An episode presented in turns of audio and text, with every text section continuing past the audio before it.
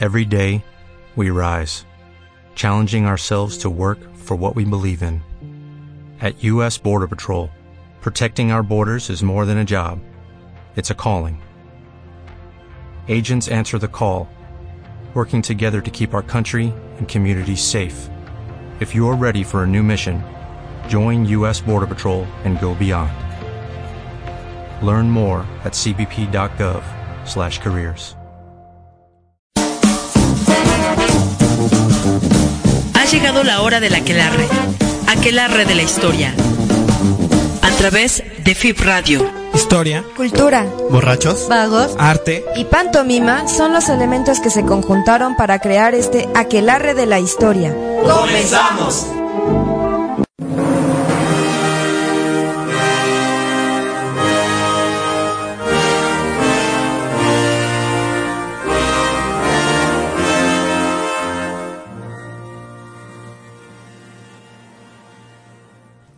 Hola, Clarienes. Bienvenidos una vez más a su programa El Aclarre de la Historia.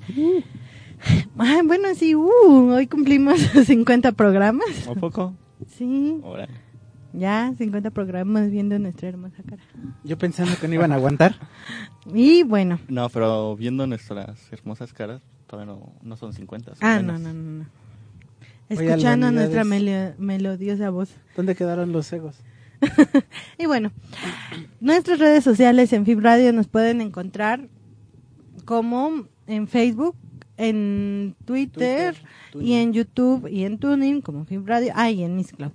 Y recuerden que estamos transmitiendo desde el Faro de Líneas Verdes en la cabina de Fib Radio. Y en Aquelarre de la Historia, las redes sociales son Aquelarre de la historia en Facebook, Aquelarre de la historia guion bajo H en Twitter y bueno, Mixcloud, igual Aquelarre de la historia. En este, las fotos, ¿cómo se llama? Instagram. Instagram. De la historia. ¿Cómo se Pues ahí nos pueden cosas encontrar. Muy bien. Y bueno, en cabina me acompañan Celestino en controles. Par- Hola. Parry no, en acompañándome en la conducción del programa Hola, hola. y una servidora. Después de unos meses de ausencia, ya estoy de vuelta. Sí. y una servidora la mija. Están en sus respectivamente en sus en sus cerros y en este el señorito Miau y el joven sopilote. Yo creí que estaban en el mismo cerro. ah, no, no sé si es secreto en la montaña. y bueno, hoy vamos a platicar. Hoy vamos a andar un poquito um, espiritistas, porque vamos a platicar. ¿Espiritista? Bueno, espirituales más bien, espirit, perdón, espirituales, porque vamos a hablar sobre la reforma, bueno, más bien, una, una parte del protestantismo que es no lo que casi todos conocemos que es Martín Lutero, sino de, de los calvinistas y una de las ramas que se dieron en Francia, que son los hugonotes. Y bueno, todo empieza con la, bueno, con la reforma, que es este intento que le inicia Martín Lutero en el siglo XVI, en Alem- ahí por Alemania, eh, de- dándose cuenta de varios excesos que, que tenía y que estaba cometiendo la Iglesia Católica, ¿no? Como lo que ya sabemos, las indulgencias. La venta de indulgencias. la- más, sí, la venta de indulgencias. la corrupción eclesiástica. Ajá, de- eh, y, y- como dices, más bien esto va a ocasionar que la cristiandad se divida en dos, ¿no? Exactamente. Empieza la época del precisamente del cisma de la Iglesia Católica. Y si bien el protestantismo empieza en Alemania con Martín Lutero, eh, a nosotros, para el caso de este tema, nos interesa eh, la perspectiva que tomó del protestantismo un francés que se llamó Juan Calvino. Él también era de allá de el siglo XV. y hay algunas diferencias, Sí. porque si bien Lutero era de la idea de, bueno, pues si se supone que, que Cristo vino, le vamos a dar misa, que se supone que si Cristo murió para el perdón, entonces ya todos estamos perdonados. Haz, deshaz, arriba, abajo. Y algunas Noches soy fácil. soy fa- Ajá. no importa, mientras tú creas, ya está salvado. Era muy distinta la perspectiva que tenía Juan Calvino. Juan Calvino se apegaba un poco más a eh, ser más moderado, practicaba el ayuno, eh, no le gustaba eh, poseer grandes lujos, y él lo que decía era precisamente que lo material ah, era como determinante para la corrupción del ser humano Mm. para corromper su espíritu y por lo tanto venían las tentaciones, venía el pecado. Y entonces él decía, no, o sea, no, no basta con creer. Juan Calvino lo que decía era, hay una predestinación. No todos se van a salvar, solo unos cuantos. Pero como no podemos saber quiénes, mejor todos vamos a portarnos bien. Lutero puso su, sus postulados en sus 95 tesis. Y Juan Calvino escribió unos librotes así, gordos, que se llaman La institución de la religión cristiana. Los publicó en 1535. Ahí si los quieren leer, sobre todo el Parry, pecador. Pues básicamente se dedica como a explicar cómo debe de, de- de desarrollar su vida el ser humano. Ser bueno, no caer en los pecados, pues los que todos conocemos, ¿no? Básicamente, eh, pórtate bien porque puede que tú estés destinado a salvarte. Lo curioso es que Juan Calvino decía, todos ustedes están, la mayoría destinados a no llegar a la salvación. Yo como soy de, de yo como he, he tenido esta iluminación para escribir la institución de la religión cristiana, pues yo ya estoy salvado. O sea, como que Calvino les decía, ahí están, arréglenselas, ¿no? Yo ya les di las bases. Sí, pero creo que también sería importante mencionar, o sea, que él decía que un hombre probaba su fe eh, a través de, de, de la riqueza que tenía, de la, de la manera en que trabajaba. Entonces dice, es más seguro que las personas que, pues, que tienen varo, que están bien vestiditas, eh, que siguen la, la palabra de Dios, eh, es, más seguro que vayan eh, al cielo, ¿no? Dios los ha tocado para que sea de esa manera. En cambio, los pobres, pues por ser pobres, Dios les está mostrando que ustedes ya van, van a ir directo al infierno. Y eso está muy relacionado con el auge que está teniendo la burguesía en esos años. Está repuntando eh, en vez de, de lo que an- antiguamente estaban a la cabeza, que serían los, este, los nobles, ¿no? En contra de la nobleza. Entonces también estamos viendo que esta nueva religión, esta nueva forma de ver este, a Dios, también va a estar relacionado con el propio contexto eh, que está surgiendo, ¿no? Una nueva clase social que a través de la iglesia también se quiere eh, Legitima. legitimar. Y si bien de alguna forma tienes razón en eso de que sobre todo este protestantismo francés estaba encabezado por eh, una burguesía, entre las cosas que decía Calvino, bueno, sí, sí puedes tener, pero hay dos cosas que son muy importantes. Uno, que lo que tienes se ha obtenido con honestidad, con esfuerzo y trabajo, y lo otro, que las cosas que tienes las portes con humildad. Entonces ya imagino yo llegando acá en mi carruaje, humildemente. Lo cierto es que, bueno, los grupos protestantes, eh, al igual que en Alemania, eh, desde 1520 más o menos, empezaron a ser perseguidos varias partes de Europa. Eh, pasan muchos años en Francia para que empiecen a consolidarse los, los grupos protestantes. Casi siempre se mantenían como en pues por debajo del agua. De hecho, eh, muchas de sus prácticas las llevaban, las, sus reuniones las hacían por la noche, cuando ya no había nadie en la calle, cuando había como más probable no ser descubiertos. Y pues de ahí viene el nombre de el grupo protestante de Francia, ¿no? Que son los hugonotes. Sí, porque lo relacionaban con el diablo, ¿no? Exacto. Y de- bueno, de hecho en general, o sea, el protestantismo en sí para la Iglesia Católica era como una afiliación con el diablo. Entonces, hay como muchos debates en torno a que si hugonote tiene que ver con uno de sus líderes, con la hora en la que hacían sus reuniones, o este, en fin, hay mucho que sacar sobre su debate. Lo cierto es que pasan muchísimos años antes de que empiecen a consolidarse como una iglesia.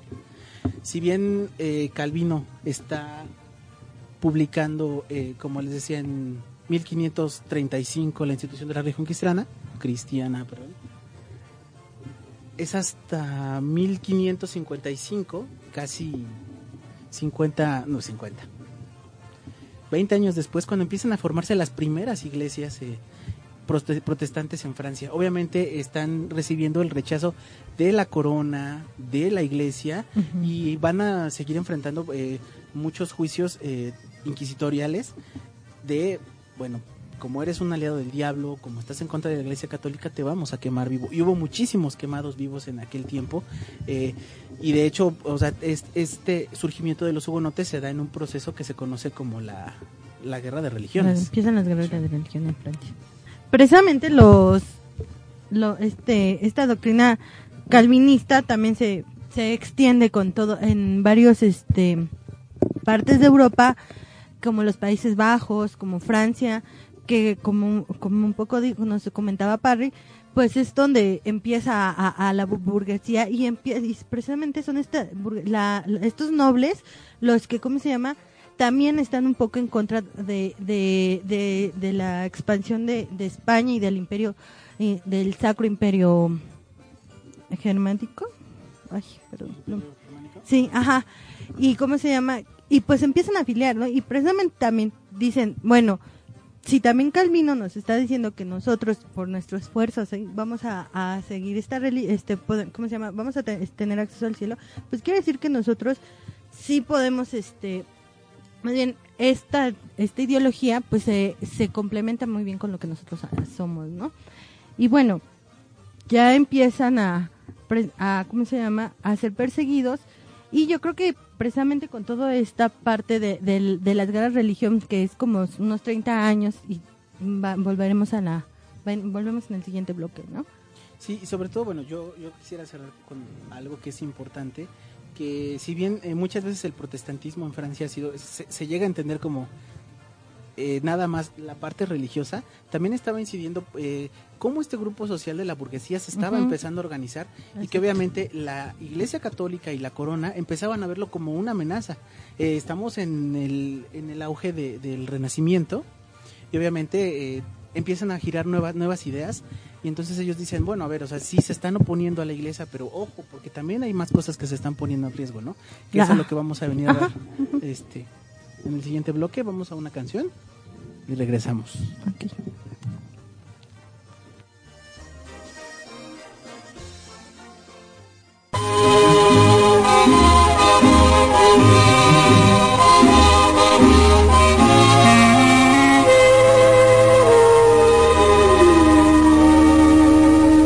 Des yeux qui font baisser les miens, un rire qui se perd sur sa bouche, voilà le portrait sans retouche de l'homme auquel j'appartiens.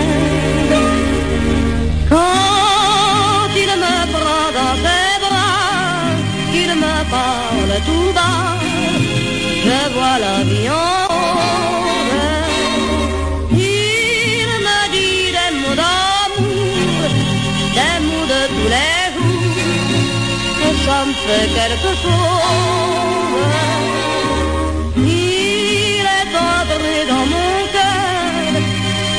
about a bon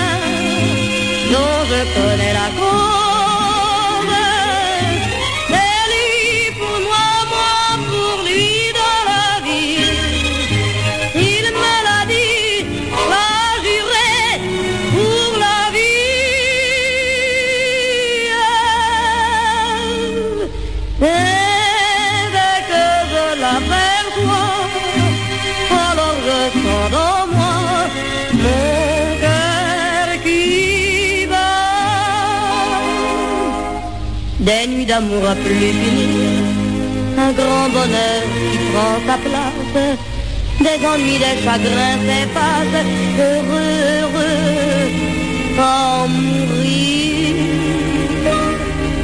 Quand il me prend dans ses bras, qu'il me parle tout bas, je vois la vie en rose.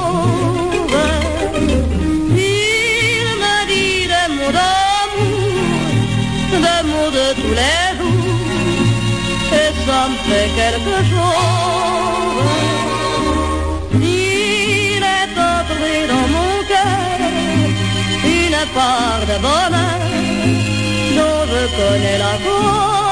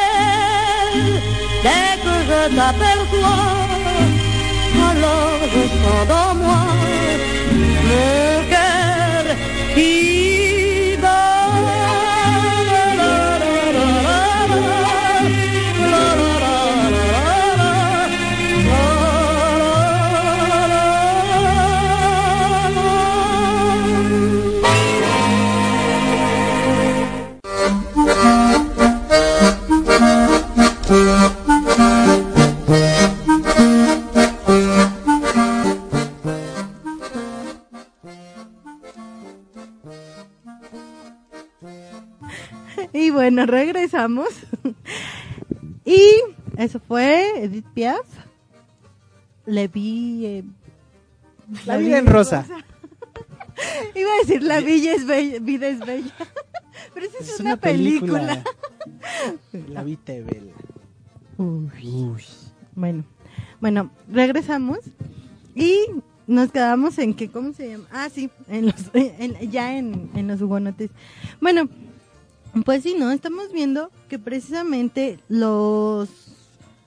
La, nobleza, pero pues también los reyes son los que empiezan a, a cuestionar este poder al papa. Y de hecho ya este Luis XII se había peleado, había estado peleándose, teniendo algunas querellas con el Papa Julio II y bueno, termina Luis imponiéndose y debilita el poder papal.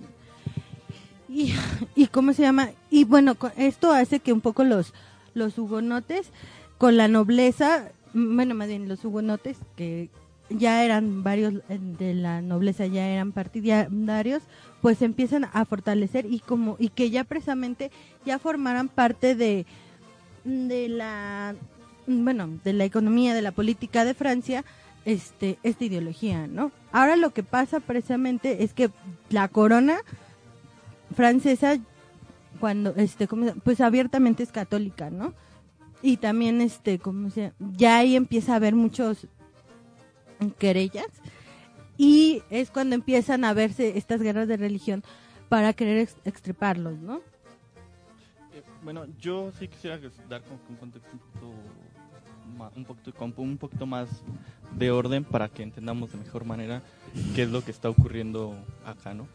Eh, debemos de entender que, ya lo, un poquito de lo que dice amigo, con la llegada de estas nuevas ideas, un poquito más modernas, pues van a traer conflictos, van a surgir, eh, este, más bien estas ideas van a llegar a los intelectuales, a los religiosos, que, que algunos de ellos las van a adoptar y las van a tratar de imponer. Hay que tener en cuenta que los reyes son educados muchas de estas veces por estos personajes.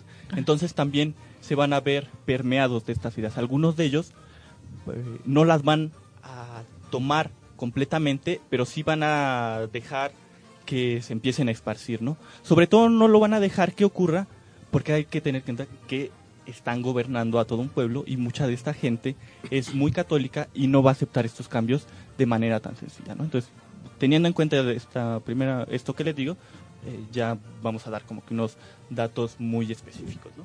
Eh, por ejemplo, eh, lo que va a ocurrir es que Francisco I, para los años de 1520 aproximadamente, va él es un poco tolerante con estos grupos protestantes, pero él está dividido porque finalmente sigue siendo fiel al Papa. Entonces dice, bueno, si le, al Papa, dice, bueno, sí, este, soy católico, pero sí estoy un poquito de acuerdo con estas nuevas ideas que están llegando. Todavía no son los hugonotes como tal, eso hay que tenerlo bien claro. ¿no?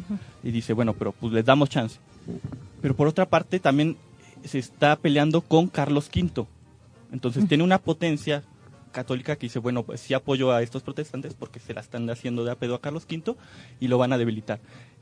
Pero también está su fuero de que es católico y dice, entonces está esta doble pelea, ¿no? Eh, eso entonces hay que tenerlo como que muy claro. Para 1521 surgen ya los escritos luteranos como tal, y entonces ahí ya sí se pone más pesada la cosa, porque ya es directamente el ataque a la iglesia, y él dice para 1525, eh, pues igual convivo con un poco de ideas, pero pues ni, ni modo, los vamos a tener que empezar a reprimir. Y es lo que va a ocurrir, ya se les empieza a atacar directamente, si bien en un principio eh, les da cierta movilidad, ya para este año, 1525, dice, pues lo siento, si no son católicos, pueden llegar a- hasta la hoguera, ¿no? Y además de que es bastante directa la- la- las acciones de Lutero, de que él no mandaba un comunicado, ¿no? Él se iba a la entrada de las iglesias, pa, pa, pa, y clavaba. Sí. No, aparte con la imprenta, pues se masificó. Sí. Y, aquí ya lo interesante es que para el, el año de 1534 hasta 1547, que va a ser la muerte de Francisco I, se inclina totalmente por los católicos y ahí sí ya empieza el ataque a los reformistas. Y, y hay casos en que eh, estas personas que dicen directamente, pues yo soy protestante, se les inicia el juicio, se les tortura y en las plazas públicas se les quema, ¿no? y, y- pero eso o sea, yo lo cuento como que de manera muy fría, pero hay que imaginarnos a toda esta gente en medio de la plaza, la gente gritándole que son unos traidores a la religión y demás. Hay que imaginar todo este espectáculo, todo lo que ocasionaba, ¿no? de elección. Lo que les digo, hubo procesión de quema de los herejes, eh, la- el edicto de erradicación del luteranismo. Y en este año eh, es bien importante, 1535, porque Calvino dicta la institución de la religión cristiana. ¿no? Entonces, aquí ya empieza el choque ahora sí con los hugonotes, porque finalmente Calvino va a ser la, la parte ideológica, que van a retomar principalmente. Entonces, aquí ya estamos viendo este conflicto de manera mucho más clara y, y todo lo que va a traer, porque finalmente, si intelectuales y gente que tiene poder se está convirtiendo a esta religión, puede influir en las propias políticas y en la propia economía. Y eso es exactamente con la, contra lo que están peleando la Iglesia Católica y la parte católica que también tiene influencia política, ¿no? Entonces, eso sí lo tenemos que tener bien claro para estos momentos. Sin embargo, son procesos bastante largos, ¿no?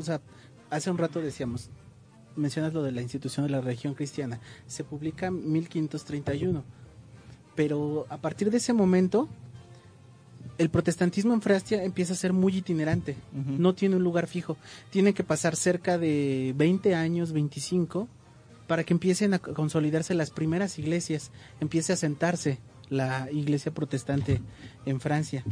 Sí. De hecho, en, o sea, ya para el 36 se empiezan a organizar unas muy poquitas iglesias. Lo que empiezan a hacer es irse a Suiza. Estos personajes se les educa, se les da, eh, se les dice cómo educar a otras personas y eso es lo interesante. Ellos regresan y empiezan a cooptar a más gente y eso es lo que también les está dando mucho miedo a la iglesia. Eh, porque finalmente saben que los van a matar, pero no les importa. Es más importante su religión y lo van a hacer con muchísima fuerza eh, para este momento.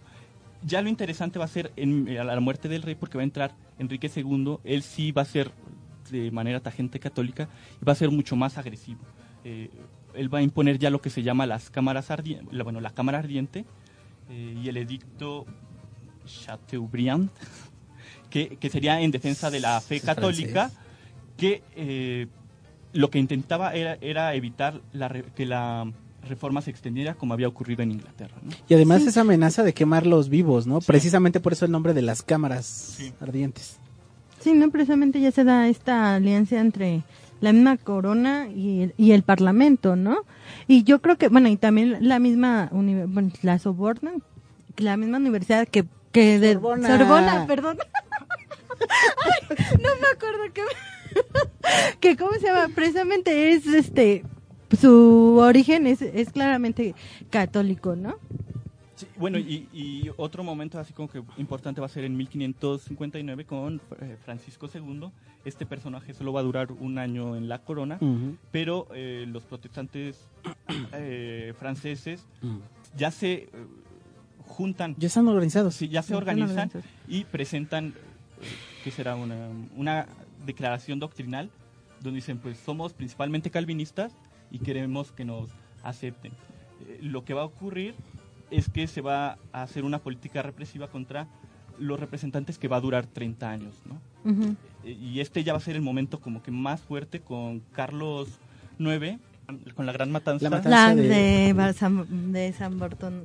Ajá. Ahí, ahí cuéntanos un poquito, porque ahí sí ya son como tal, después de esto van a ser las guerras de religión. No, bueno, más bien la- las, sí, precisamente, ¿no? Las guerras de, de religión empiezan, que son las familias perseguidas de los hugonotes, durante te- 30 años y empieza desde 1562 y termina en 1594. Hay varios enfrentamientos y precisamente como el que más destaca es la matanza de, Sa- de San Bartolomé, que se da el 24 de agosto de 1572. Lo curioso, perdón que te No, no, no.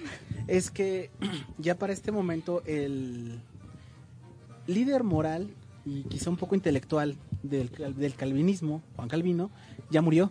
Él muere en 1562. Sin embargo, el movimiento sigue consolidándose y precisamente con la entrada de Enrique IX es que empieza a darse como cierta eh, cier- cierto intento de negociaciones. Vamos a tratar de Carlos ah, IX, perdón. Carlos IX, perdón. Sí. Enrique es el otro, sí. Carlos IX. Empiezan a tratar de darse negociaciones Sí. eh, para decir, bueno, sí los vamos a tolerar, Sí. Con el edicto de Saint Germain. exacto.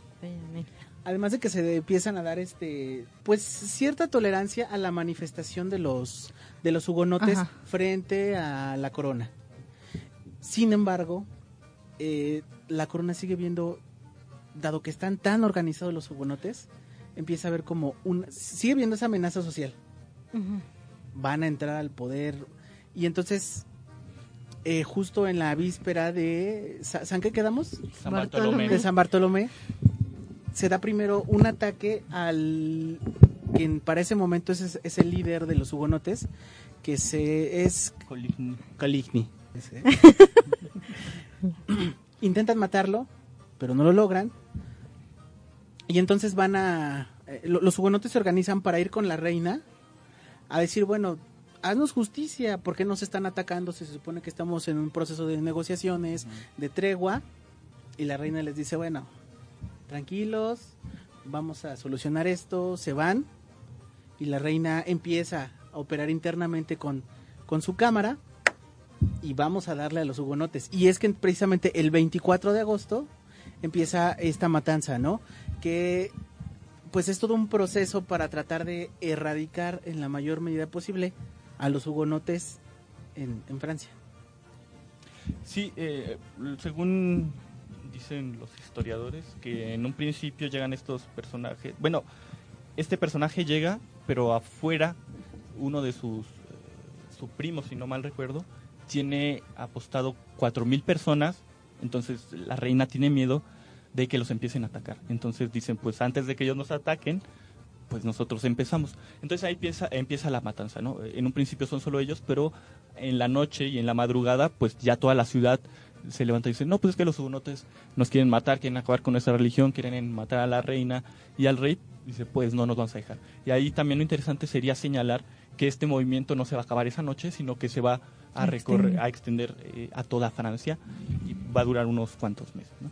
Y bueno, y, y esto solo va a ser más grande eh, estos problemas que ya había entre católicos y protestantes, ¿no? bueno, hugonotes. Sí, no, sobre todo, bueno, porque, ¿cómo se llama? Precisamente, ya estamos diciendo que los nobles son los que son protestantes principalmente, pero pues en general el pueblo, mucho, mucho del pueblo todavía seguía abiertamente siendo católico, ¿no? Y en esto también van a, van a, va a darse cuenta lo- los gobernantes, este Enrique IV, por ejemplo, este, perdón, no, sí, en- no, sí, Enrique IV Ah, es el que es el que es re- este quiere ser rey en ese momento y él es abiertamente hugonote pero se da cuenta que en Francia o sobre todo en, la- en los en las ciudades importantes como es París este, ¿cómo se llama? Todos son ahí católicos y precisamente con esto, con, con la matanza, es cuando decide adjurar, ¿no? Y decir, bueno, está bien, me voy a convertir en catol- al catolicismo con, to- con tal de, ¿cómo se llama? De, de que no, ha- no haya más amen- amenazas, ¿no? Y él es el que dice, ¿qué? ¿Que París va- bien vale una misa? París bien vale una misa. Ay, esos gobernadores, ¿no? Siempre tan... Ya después otra vez, bueno, se vuelve con protestante, bueno, dice, no, cuando le dan bien la corona, dice, bueno, está bien, soy protestante. Pero otra vez, otra vez, se siguen dando estas, estas guerras y se da cuenta pues que necesariamente tiene que ser católico. Y más que guerras, o sea, siempre, mientras él se pues. manifieste como protestante, siempre ve amenazada su, su figura como, como rey. Y entonces pues, dice, en nombre del pueblo y por el bien del pueblo, pues yo voy a cambiar de opinión, ¿no? No vaya a ser que me quiten el changarro. Sí, y Pero- es el mismo el que instaura la, la paz de París, ¿no? La paz, perdón, con el edicto de Nantes. Sí, bueno, para mí antes de pasar al edicto de antes me gustaría como que remarcar algo sobre este Enrique IV. Se nota la fuerza que tienen ya los protestantes al tratar de a- hacer esta alianza la reina Margarita, ¿sí es Margarita? La- Sí. Medici, al casarla con su hija, la, la reina de este momento, la que- Medici, va a casar a su hija mm, con Enrique IV. Nos está mostrando la fuerza que tienen ya los hugonotes y que ya también quieren calmar los problemas eh, de religión que están surgiendo. ¿no? Entonces creo que eso es lo importante. Mm. Sí, o sea, obviamente dice que va a ser católico, pero el punto está más bien en notar de que finalmente es un protestante que está tratando de que se solucionen ya los problemas internos de la propia Francia, ¿no? Y ahora sí háblanos del edicto de Nantes. ¿Qué les parece si eso del dicto de Nantes lo dejamos para el siguiente bloque? Cerramos este con una cápsula precisamente pensando en, La matanza. en la matanza. Mandamos a nuestras mejores gentes a, a reportar la matanza. Vamos a escuchar una canción y regresamos.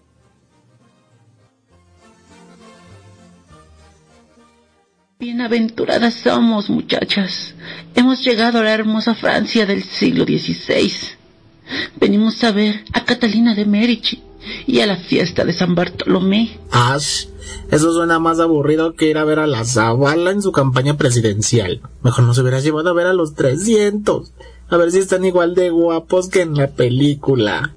Chicas, chicas, creo que nos hemos equivocado de Francia. Se me hace que ese Celestino nos mandó al cementerio o a la fosa común. ¡Cristo! Ah, ya vas a empezar, Maruca. De dramática y chillona como siempre. ¡Ay, San Godofredo! ¿Quién mató a estos? Ese Celestino otra vez nos anda jugando bromitas. Pero ahora verá. Ahora que lo vea, lo llevaré de la oreja con el cura para que se confiese. Pues mi manito no me llevaría a lugares tan feos como este. Señorita, ayúdeme, por favor.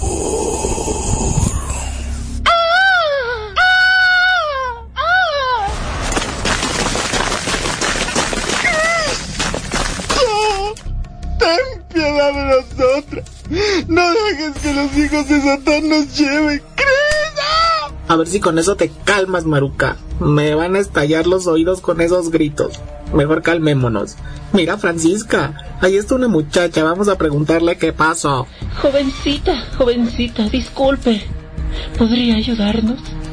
Estábamos en aquella calle, justo donde andan las columnas, y vimos muchos cadáveres. ¿Usted sabe qué pasó? Ay, señoras, ¿qué no saben? Esos hombres son unos protestantes que pisaron nuestra fe cristiana. Y pues ni modo. Doña Catalina tuvo que hablar con el rey para limpiar este mundo de ellos. Y por eso nos dejaron ahí, todos regados. Si Diosito dice que debemos ayudar a nuestros prójimos. Ya cállate, Maruca. Mejor cuéntenos, ¿qué hicieron esos protestantes? Pues hace unos días se andaba rumorando que querían vengarse del intento de matar a Gaspar de Coligny, que era uno de ellos, y pues nada, que debían controlarlos. Esperen un momento, que no entiendo nada. ¿Qué son los protestantes? ¿Acaso es tan malo para matarnos y no darles santa sepultura? Ay, Pancha, Te falta mundo y de ver más allá que no sea Parry. Te explico rápido. A los protestantes franceses se les llamaba hugonotes y seguían las doctrinas calvinistas. Justo se da cuando la iglesia andaba preocupada porque muchos buscaban explicaciones a la religión diferentes a las tradicionales. Y para que no pregunte, las ideas calvinistas dicen que Dios es el único que manda y que por tanto usted como yo estamos sometidas a su misericordia. Y no los mataron porque, como dice la muchacha, la política y la religión siempre van de la mano. Cuando pisas intereses, pues no esperes que el otro no reaccione. Mira, Panchito, lo que dice mi hermanita es que estos pobres hombres o los mató la aristocracia, el pueblo o algún comerciante, porque no los quería. Ay, San Gavino, ahora comprendo. Con razón, Catalina andaba tan preocupada por su Carlitos décimo.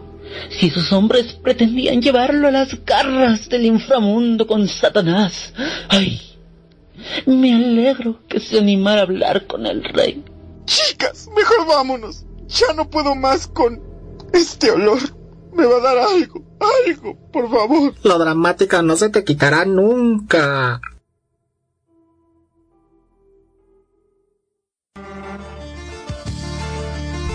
Estas señoras son re divertidas. Ahora sí las mandé a conocer Francia. Bueno, a Francia y a los cadáveres de los hugonotes. Ahora, ¿a dónde las mandaré? Mm, yo creo que con Juana de Arco. Para que vean cómo la chamuscaron. La libertad, la libertad, le ha sido arrebatada a lo largo de la historia a muchos seres humanos. Quiero ser libre, tengo que coger las armas para luchar y buscar mi libertad. Ya no quiero ver a mi pueblo oprimido, dividido por su clase social. Ya no puede ser que nos estén invadiendo, formando el desorden. Es tiempo para que, que seamos hombres. C'est l'histoire del negro Baldo, au nord-est du Brésil, dans les champs de tabac, au plus bas de la pyramide, du crépuscule, jusqu'à ce que la nuit s'invite. Condamné à vie aux travaux les plus pénibles, El Negro Baldo, arraché aux terres d'Afrique. La nuit il chante sa vie d'esclave sur une mélodie triste, sa raison de vivre, une jeune fille, la peau cannelle. Elle est tout pour lui, lui il est tout. Prisonnière des coups de fouet, des bracelets de fer, des hommes endiablés sur leur maudite caravelle. Un soir d'automne, le ciel est lourd ici à Maranhão. Quand le mal débarque à l'allure des flambeaux, les colons blancs viennent soulager leurs envies Jettent leur dévolu sur la plus jolie jeune fille. Et on abuse, la salissant le moindre émoi. El Negro Baldo, impuissant assiste aux ébats. Ce soir il meurt, demain ce sera un héros. Au nom de son amour, il ira égorger ses bourreaux Et s'enfuit dans la forêt. On dit qu'il le brûlèrent vif Mais son esprit là, aux côtés de chaque homme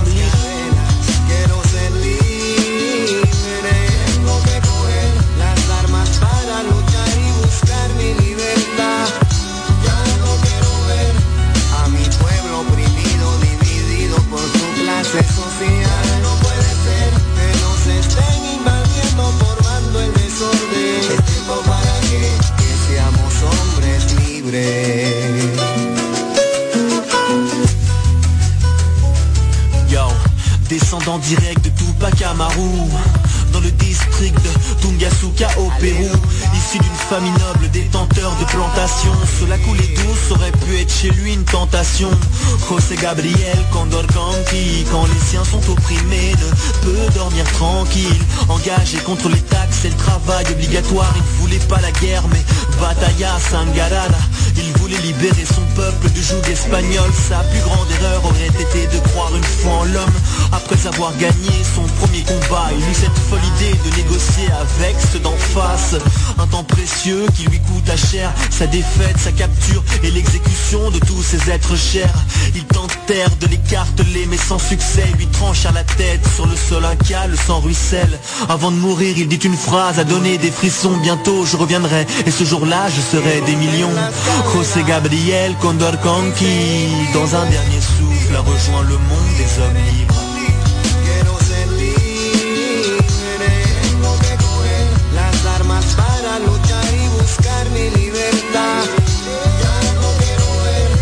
a mi pueblo oprimido, dividido por su clase social. No puede ser que nos estén invadiendo, formando el desorden.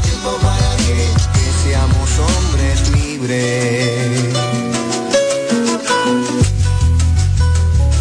Quiero ser libre, aunque tenga que disparar mil veces. Escupo sobre jueces y burgueses y cambian los papeles pronto tragarán de nuestras heces. Cada presidente con toda su gente, públicamente fusilados con una bala en la frente. Yo soy el inocente que llamaron delincuente, el de la mente sin tapujos.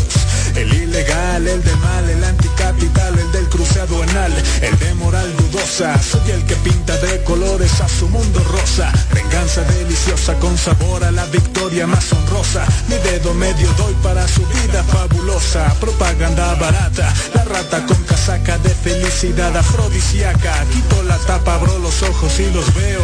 Tan firme a su basura, pero reo. Aplastan esperanza con un solo parpadeo. Pero sigo aquí, mirando al horizonte falso. ¿Acaso cada paso es alejarme del fracaso? Mientras caso un nuevo porvenir.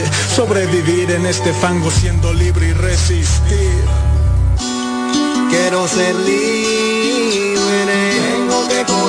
las armas para luchar y buscar mi libertad. Ya no quiero ver a mi pueblo oprimido, dividido por su clase social. no puede ser que nos estén invadiendo, formando el desorden. Es tiempo para que, que seamos hombres libres.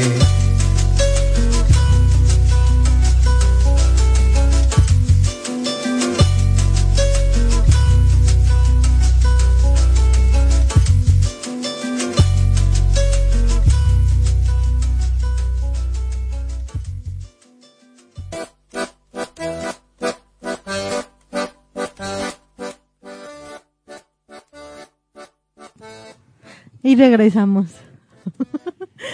y escuchamos a las queridas hermanas de aquí mis compañeros que fueron de viaje al a la, de a la Francia 1800. 1800 Ay, 1500. no no se fueron allá de Y, y si viste que 72. viste que Celestino también ve su telenovela con su abuelito. Siempre están hablando de los telenovelas, pero él también las ve. Oye, la tesorito. Sí sí corazón Y después lo que escuchamos fue Libre de de Aquilamar con Canelazón.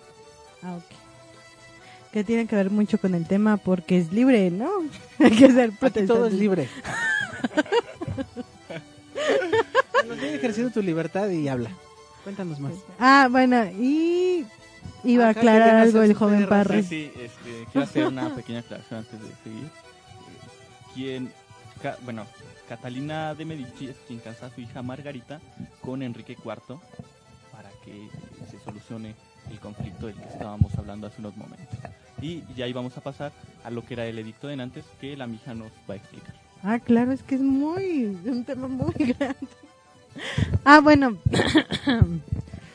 se supone que el edicto de Nantes ya se da para el, para abril de, el, de 1598, o sea, 72, 82, bueno, veintitantos años después. de que- 26 años después. 26 años después.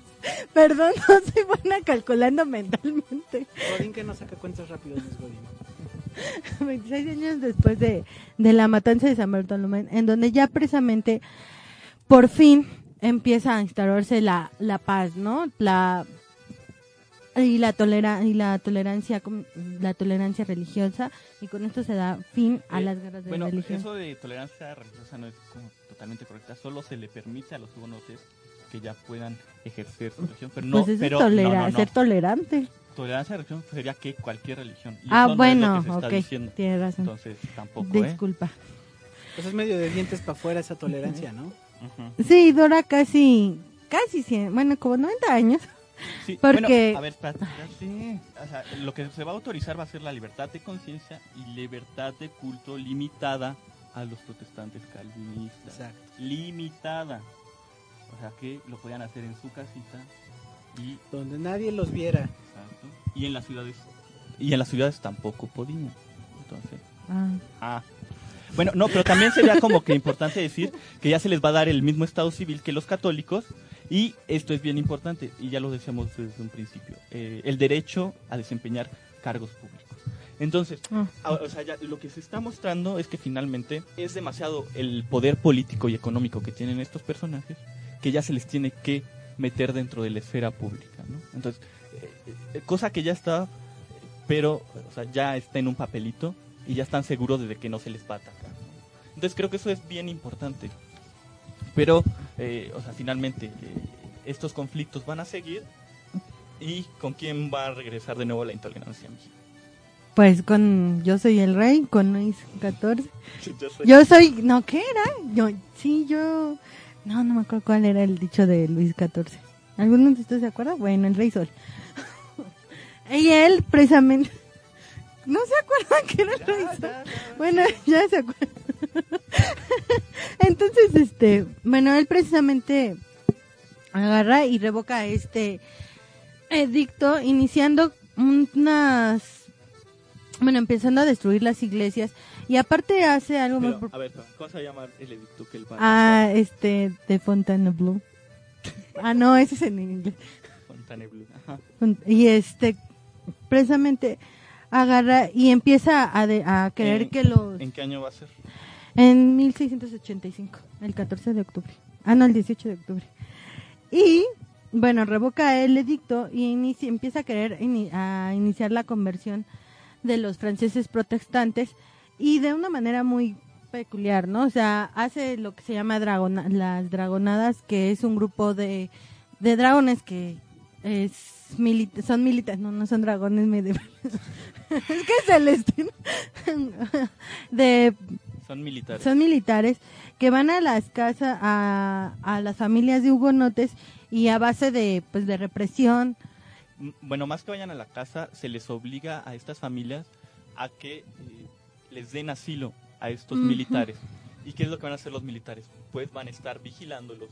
Entonces es, de cierta manera, no de cierta manera, les están metiendo presión para Para que se conviertan nuevamente al catolicismo. Exactamente. Y muchos, este, por lo mismo, pues empiezan a, a emigrar, ¿no? Ujú. Sí, eh, bueno, también ten- se tendrá que decir que con el edicto de Fontainebleau, eh, pues se van a empezar a destruir las iglesias y Exacto. se van a cerrar escuelas.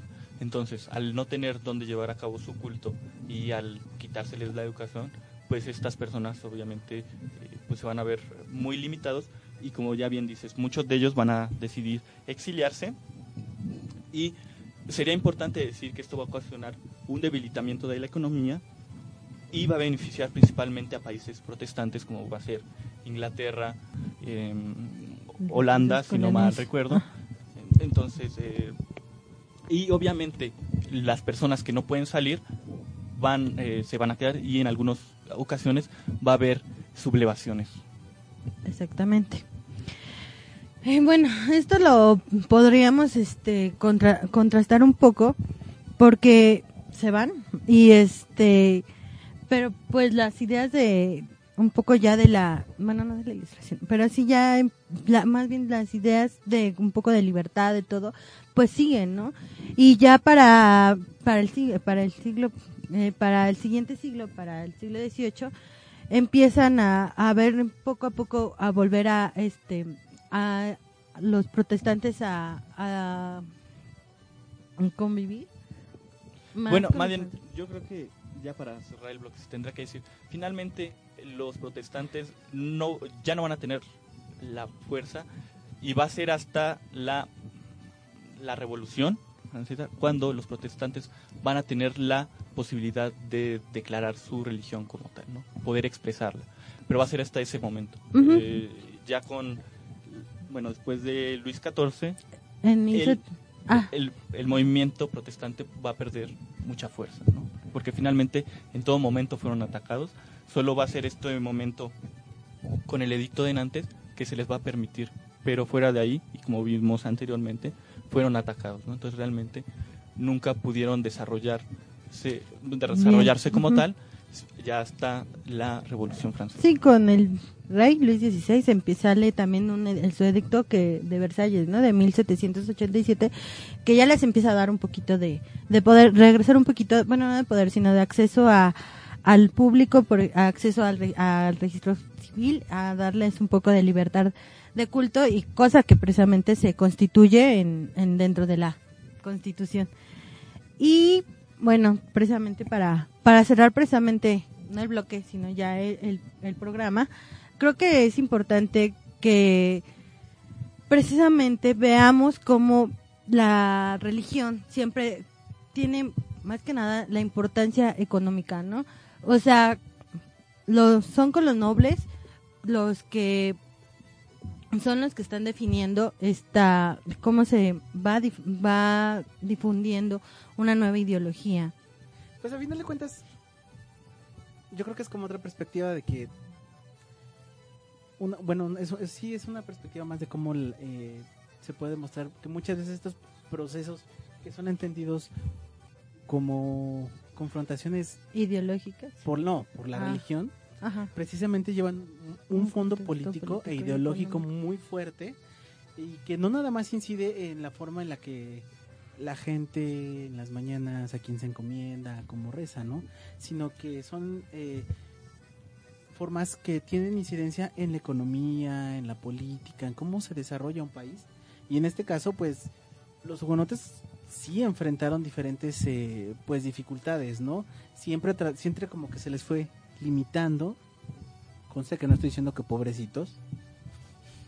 Pero eh, fueron como confrontando eh, diversas etapas en contra de la corona, en contra de la iglesia.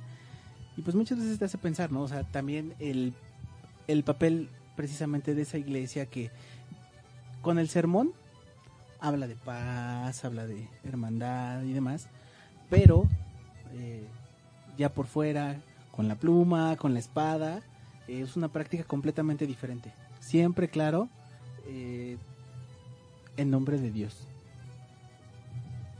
Ya. Bueno, eh, bueno, yo igual, ya para concluir, me gustaría, sí, o sea, lo que intentamos mostrar con el programa fue eh, la importancia que tienen estos movimientos de religión, ¿no? Generalmente llegamos a pensar que la religión se queda en los templos, en los discursos que dan los padres, pero podemos ver que tiene implicaciones mucho mayores, como ya mencionó Celestino. Eh, y sobre todo en estas épocas, bueno, anteriores, donde la religión era muy, muy importante, vamos a ver el peso. Incluso hoy en día creo que todavía podemos llegar a ver estos problemas. Eh, Se sigue con lo- viendo en las sí. misas en la catedral, No, no, ¿no? con lo que ocurre en Medio Oriente, ¿no? O sea, ahí finalmente todavía está muy marcada este pensamiento religioso, pero que tiene implicaciones económicas y políticas muy importantes, ¿no? Entonces, eh, creo que eh, por esa razón también es importante resaltar estos temas. Eh, finalmente la religión es algo que permea a, a- a gran parte de la sociedad, entonces es importante comprender estos procesos históricos. ¿no? Bueno, yo con eso me quedaría y pues ya, mija. dinos cuáles son nuestras redes sociales. Las redes sociales son en, Face- en Facebook, en Twitter, en Miss Cloud, es FIB Radio y las de la que la red de la historia eh, nos pueden encontrar con ese nombre en Facebook, en Instagram y en Miss Cloud y en Twitter como aquelarre de la aquelarre, arroba aquelarre guion bajo H. ¿Algo más que decir, mija? No, bueno, ya saben que pueden venir a los talleres y a, la- a los eventos, el primero y el dos va a haber eventos aquí en el Faro, la ofrenda, va a haber conciertos, así que los esperamos, son, recuerden, completamente gratuitos. Bueno, pues creo que eso es todo. Entonces, nos vemos hasta la próxima semana. 50 programas. ya no sabe qué decir esta niña. En fin.